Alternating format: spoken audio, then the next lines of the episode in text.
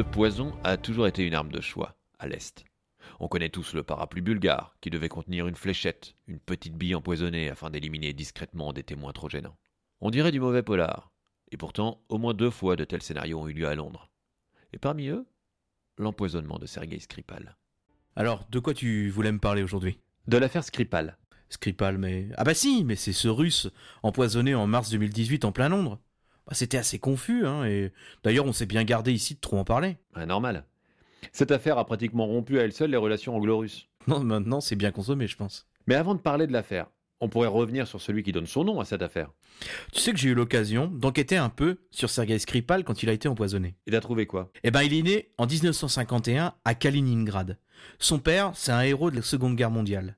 Il est élevé dans l'amour du stalinisme. Bon élève, il est envoyé à l'université et devient ingénieur avant de rentrer dans l'armée. Bref, Skripal, c'est un vrai patriote. Enfin, ça l'empêchera pas de trahir. Ouais, mais c'est pas si simple. Il rentre au renseignement militaire, le GRU, par conviction. Il y fait une très belle carrière, mais en 91, la Fédération socialiste s'écroule. Et là, c'est la liberté, non? Eh ben, pas pour Skripal, qui avait juré de défendre l'URSS jusqu'à la mort. Et il voit d'un très mauvais œil les démocrates comme Helsinki, qui s'approprient déjà les richesses de la Fédération.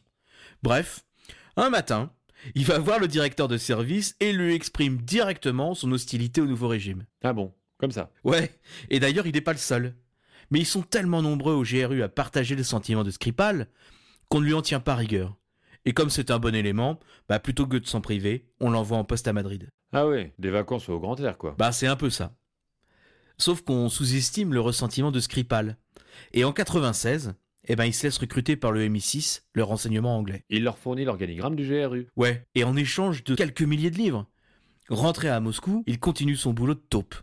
Il rédige à l'encre invisible les infos dans les bouquins que sa femme, qui a un faible pour les vacances à Alicante, se charge de donner à l'ami anglais de Sergei. Et elle était au courant de ce qu'elle trimballait? Oh bah je crois pas. hein.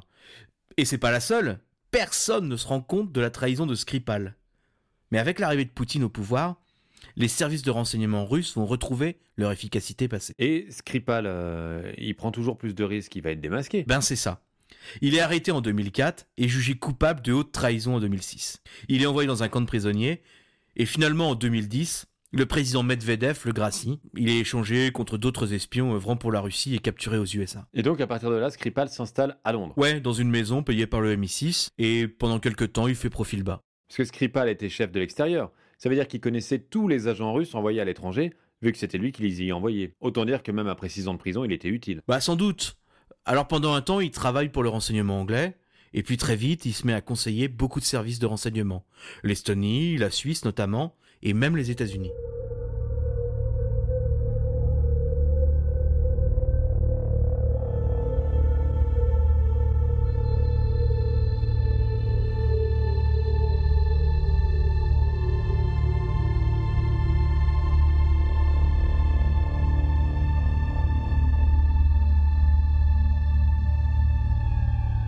C'est intéressant de constater que, contrairement aux opposants de Poutine, qui vivent cachés, lui, il avait pignon sur rue. Je me suis fait la réflexion. C'est bizarre, non? Pas tellement. D'abord, Skripal n'était personne. C'était pas un opposant, il n'avait pas de revendication, donc il dérangeait personne. Et puis, l'une des traditions de la guerre froide, c'était de ne plus toucher aux agents doubles une fois qu'ils avaient été échangés. Du coup, bah, il s'est passé quoi pour qu'on en arrive là? Si tu veux bien, on va y aller étape par étape. Parce que, disons-le tout de suite, le gouvernement anglais a été totalement nul dans la gestion de cette affaire. Et a bien contribué à tout embrouiller. Alors, le 4 mars 2018, des passants découvrent sur un banc, au milieu d'un parc, un couple de personnes sans connaissance. Ces deux personnes, c'est Sergei Skripal et sa fille Yulia, en visite à Londres. On les prend d'abord pour des toxicomanes en pleine overdose. C'est d'ailleurs sans doute ce qui va les sauver. Ah bon? Et oui, en cas d'overdose, pour protéger les organes, on injecte une solution assez proche de l'atropine, un produit utilisé pour contrer les effets des produits neurotoxiques. Et on prend pas plus de précautions. Parce qu'à ce moment-là, on ne sait pas ce qu'ils ont. Ça aurait pu être euh, une toxine ou un virus. C'est vrai. Mais heureusement, quand l'hôpital comprend à quoi ils ont affaire et surtout à qui, les Skripal sont transférés dans une unité de traitement spécial et commencent alors les recherches pour identifier le poison. Dans un premier temps, on va essayer de remonter sa trace. Ah ouais, si, si on sait d'où vient le poison, on espère en trouver assez pour l'identifier. Exactement. Eh bien, c'est là que le gouvernement britannique fait une première erreur. C'est le département d'enquête de la police qui est chargé de mener l'enquête. C'est pas qu'ils fassent un mauvais travail, mais ces flics ordinaires ne mesurent pas à quoi ils ont affaire. Des équipes vont enquêter dans le restaurant où avaient déjeuné les Skripal, d'autres vont remonter leur itinéraire, et une équipe va se rendre à leur domicile. Sans prendre plus de précautions, ils vont inspecter la maison. Et bientôt, un des enquêteurs, le sergent Nick Bailey, tombe malade. Trois empoisonnés, ça commence à faire beaucoup. Et l'affaire, elle commence à sortir dans les médias. Ouais, d'autant que c'est pas facile de cacher les 1500 personnes, policiers et militaires, chargés de s'assurer que c'est pas un attentat. Le souci, c'est qu'à ce moment-là, on manque encore d'informations. Alors, on a d'abord pensé que les Skripal avaient été empoisonnés avec du gaz VX, un neurotoxique qui attaque les nerfs. Je crois que le, le VX, ça laisse des traces pendant longtemps. Exactement. Et on a beau fouiller, on trouve rien. On est donc sur un produit particulièrement exotique. Et du côté du gouvernement, on en pense quoi? Eh ben, très vite, on soupçonne la Russie d'être la responsable de cet empoisonnement. Faut dire aussi qu'il y a un lourd passif. Euh, L'assassinat d'Alexandre Litvinenko, un opposant à Poutine, lui aussi empoisonné à Londres, euh, il est encore bien frais dans les mémoires du MI5. Oui. Mais on décide de pas tout de suite parler de la Russie. T'as une explication à ça? Eh bien, j'en ai même trois, Oh, oh, quelle débauche n'est-ce pas? La première raison est purement arbitraire. Le groupe de coordination formé par le gouvernement décide d'invoquer l'implication de la Russie le plus tard possible. Pourquoi? Difficile à dire. Mais le ministre des Affaires étrangères du moment, un certain Boris Johnson, a semble-t-il pesé de tout son poids sur cette décision. Les autres raisons sont plus de nature policière. On se demande si les empoisonneurs sont encore au Royaume-Uni. Si ça se trouve, ils ont encore des doses de cette substance pour frapper d'autres cibles. Bon, c'est quand même un peu hasardeux, ça, comme parti pris, non? C'est un peu risqué, oui, mais ce n'est que la première erreur. Le contre-terrorisme venait de connaître une série de succès, et ils s'imaginaient suivre un scénario assez similaire qui allait leur permettre de trouver les coupables en une petite semaine. Ah ouais, c'est c'est ambitieux, ça, quand même. Un peu, oui. Surtout qu'à ce moment-là, on n'a pas de piste et aucun suspect.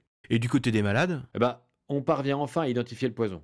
Du A234, une variété de poison de la famille des Novichok, un poison censé remplacer le VX et fabriqué en Russie. Je crois que dans un premier temps, on a soupçonné euh, Yulia, euh, la fille de Skripal, d'avoir amené le poison. Cette famille de patriotes est restée en Russie après le départ de Sergei Skripal. Alors forcément, on se questionne.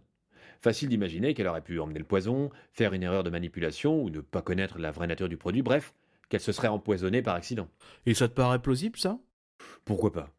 On a connu plus alambiqué comme histoire. Mais on découvre que la boîte email de Yulia a été piratée. Alors on suppose à partir de ce moment-là que c'était quelqu'un d'extérieur à la famille. Ah ouais, avec l'itinéraire des vacances de Yulia, on pouvait déterminer qu'on frappait. Exactement.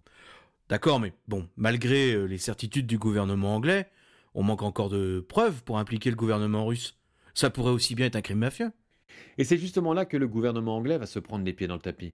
Tu parles de Boris Johnson déclarant à la télévision allemande que le laboratoire de Porton Down, qui mène les analyses, a pu remonter jusqu'à l'usine où avait été fabriqué le Novichok. Et qui implique directement Poutine. Ah oui, oui, Monsieur Poutine est coupable et il ne pourra pas échapper à ses responsabilités. Exactement. Le gouvernement anglais est bien conscient de ce manque de preuves. Le National Security Council décide de gagner du temps en tentant de piéger les Russes. La stratégie est simple, soit la Russie admet son implication dans l'assassinat, soit la Russie reconnaît qu'on a volé le poison dans ses labos. Dans les deux cas, le pays est discrédité. Ouais, mais les Russes ne réagissent pas tout de suite. Et ça, ça rend fou les Anglais. Leur colère redouble quand Sergei Lavrov, l'ancien ambassadeur russe à Paris, déclare qu'il n'a pas encore vu la preuve pouvant impliquer les Russes et que toute cette agitation des Anglais n'était que de la propagande. Les Russes se posent en victime finalement. Et c'est pas très difficile. On sait les services de renseignement russes revenus à leur meilleur niveau. On les voit mal empoisonner un type qui ne demande rien à personne. Dans Londres. Tout ça ressemble à un suicide diplomatique. Il y a même eu cette hypothèse selon laquelle le gouvernement anglais aurait volontairement empoisonné Skripal afin de diaboliser la Russie. Toi, tu n'y crois pas Bon non, pourquoi? Toi oui Pour être honnête, non. Mais ça aurait pu. Mais finissons le récit et on en discutera un peu plus tard si tu veux. D'accord. Alors maintenant, les Anglais doivent présenter des preuves rapidement pour appuyer leurs accusations. Et ceci, c'est qu'il n'y en a pas. Le poison est très volatile, les trois malades sont très très affaiblis, Skripal est même en coma artificiel et contrairement aux prévisions du contre-terrorisme, les assassins ne sont pas restés se promener sur les bords de la Tamise. Alors qu'est-ce qu'ils vont faire? Bah, le gouvernement ne peut plus se permettre de perdre du temps, on fait donc appel à l'OPCW, l'organisme de l'ONU chargé de lutter contre les armes chimiques. Ah oui, c'est à ce moment-là que la Russie propose une recherche conjointe. Ouais, mais les deux gouvernements ne parviennent pas à trouver un accord et l'OPCW se charge seul des analyses. Et ça marche? Oui, très bien même. Ils parviennent à trouver des traces très pures du A234. Et donc si le produit est pur, c'est qu'il n'a pas été coupé et qu'il sort du labo. Du coup, ben ça annule la thèse de l'acte mafieux, ça. Et après des jours de piétinement dans l'enquête, l'analyse des caméras donne enfin des résultats. Non seulement on découvre que le produit avait été transporté dans un flacon de parfum et vaporisé sur la porte d'entrée, mais en plus on identifie deux personnes, deux Russes, Alexandre Petrov et Ruslan Boshirov. Et on est sûr que c'est eux les coupables. D'après les enquêteurs, oui. Ils sortent bientôt des petits extraits vidéo où on voit ces hommes clairement identifiables en train de se promener dans Londres. Il suffit de faire quelques pas dans Londres pour se rendre compte qu'on est tout le temps filmé. Ça fait un peu pied nickelé, ça, non? Est-ce qu'on est sûr que ce sont des espions? Comment ça? Le renseignement britannique remonte la piste de ces deux hommes et finit par arriver en Russie. Mais Poutine monte au créneau et les présente comme deux touristes russes. Je me rappelle qu'ils ont été interviewés par la télévision russe. Et dans cette vidéo lunaire, on voit les deux hommes présentés comme deux amants, coachs sportifs, s'offrant un week-end à Londres en amoureux. Oui, et faut reconnaître que cette vidéo n'est absolument pas crédible. Mais quand on y pense, quel troll. Mais cette vidéo va nous permettre de comprendre que ces deux hommes voyageaient sous deux faux noms. Et on va pouvoir identifier Anatoly Tchepiga, un colonel du GRU, plusieurs fois décoré, et Alexandre Mishkin, un médecin militaire appartenant lui aussi au GRU. Ce que l'on sait moins, c'est qu'un troisième homme est impliqué dans cette affaire. Ah bon, qui ça? Un dénommé Denis Sergueï. Il est repéré en Bulgarie après la mort d'un industriel assassiné avec du Novichok. C'est lui qui se serait chargé d'organiser l'empoisonnement de Skripal. Du coup, ben, ces, dé- ces découvertes doivent tout changer. Eh ben en fait, il est déjà trop tard. Des mois se sont écoulés entre l'empoisonnement des Skripal et ces révélations. Et entre-temps, Moscou a organisé une véritable campagne d'opinion sur les réseaux sociaux. Une période où Londres n'a pas réussi à produire LA preuve irréfutable. Ah, Et du coup, le doute persiste. Surtout que Yulia s'est remise de l'empoisonnement entre-temps. Elle publie une vidéo terrible. Elle est dans un endroit secret quelque part dans Londres. Elle a l'air exténuée. C'est normal vu ce qu'elle a traversé, mais surtout, elle lit un texte. Bref, elle ressemble plus à une prisonnière parlant sous la contrainte. Cette vidéo a un effet dévastateur et au final, le Royaume-Uni et ses alliés se contentent d'expulser quelques Russes des ambassades et de boycotter la Coupe du Monde de foot. Ouais, la Russie a gagné son pari. Leur argument majeur résiste. Pourquoi ferait-il ça? Et oui, la question reste en suspens. Enfin, jusqu'à récemment. Ah bon? Eh ben, tu te rappelles les emails de Yulia Skripal? Ils avaient été piratés. Eh bien, en fait, ce piratage datait de 2013. Ah ouais, donc en fait, il y a longtemps que Skripal était dans le collimateur du GRU. Oui, et comme je te l'ai dit, Skripal était si haut dans la hiérarchie russe qu'il avait pu avoir une vision d'ensemble du dispositif du GRU. Et même 13 ans après son arrestation, il connaissait encore bien la boutique et ses habitudes. Bref, il restait un élément de valeur pour les services européens. Ouais, l'assassiner, c'était une façon pour Poutine de montrer sa force et son audace face aux pays de l'Ouest, tout en euh, se présentant comme le rempart à la russophobie. Autant qu'un message à destination des traîtres. Utiliser deux officiers du GRU et les faire agir devant les caméras. C'est une façon de dire où que vous soyez, on vous trouvera et on sera un danger pour vous. Mais ce n'est pas la vraie raison. Ah bon, parce que ces trois raisons-là ne sont pas suffisantes pour justifier un empoisonnement, d'après toi? Si, mais pourquoi Skripal? Il n'était pas bruyant, il n'était pas riche, c'est pas le seul traître. Bon alors là, j'avoue que tu me poses une colle. Eh bien, je pense que c'est à cause de son séjour en Suisse qu'on l'a désigné comme cible. Skripal a appuyé les services de renseignement suisses. Ils enquêtaient sur des faits de corruption qui concernaient des officiels russes, et Skripal a permis d'expulser ou d'impliquer un certain nombre de ces officiels. Mais surtout, on a découvert que la Suisse et la Haute-Savoie servaient de base arrière à une mystérieuse unité 2955, une unité du GRU chargée d'opérations clandestines. Une unité dont font partie Sergev, Tchepiga et Mishkin. Et tu penses que Skripal menaçait le dispositif? C'est évident. Sergueï a été repéré par les services bulgares grâce à ses passages récurrents dans le pays.